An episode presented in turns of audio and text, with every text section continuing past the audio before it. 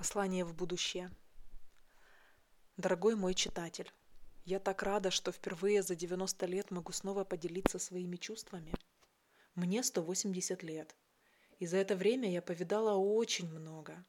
Я стала свидетельницей зарождающихся чувств, с моей помощью малыши познавали мир, неуклюже тыкая своими крошечными пальчиками в первую попавшуюся буквоклавишу. Да что уж говорить, меня даже кидали в стену в порыве гнева – и руинами этой же стены меня накрывало во время войны. Ты знаешь, я бесконечно люблю людей. И последние 90 лет безумно по ним скучаю.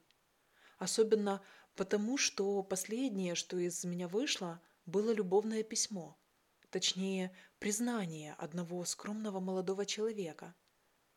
Мне очень хочется узнать продолжение его истории – ведь он был настолько глубоким и искренним. Я изо всех сил старалась не подвести и с особым рвением дожимала заедающую букву «Л». В последнем его люблю. Я несколько даже продавила бумагу. А потом он накрыл меня чехлом и поставил в шкаф. Если бы я могла плакать, то залила бы дом слезами отчаяния и бессилия. Я знала, что высота шкафа признак длительного одиночества. Но больно было не от этого.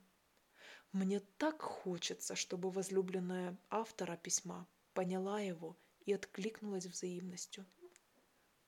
Если есть такая возможность, пусть он придет и расскажет мне свою историю. Я сейчас стою у камина в городе Киев по улице Верхний Вал, в месте, где всем позволено бить посуду. Из транса Димку вывели знакомые картинки. Он еще раз перечитал напечатанное. Кто бы мог подумать, что одиноко стоящая древняя печатная машинка работает. Да еще и обращается к посетителям. Вот что значит быть в потоке. Он чувствовал себя обязанным раскрыть окончание той истории машинки. Родная, я внук того самого парня хоть точку поставить не удалось. Заржавевший механизм заел. Димка почувствовал, что машинке стало все понятно. И вдруг клавиша с маленькой точечкой сама опустилась на бумагу.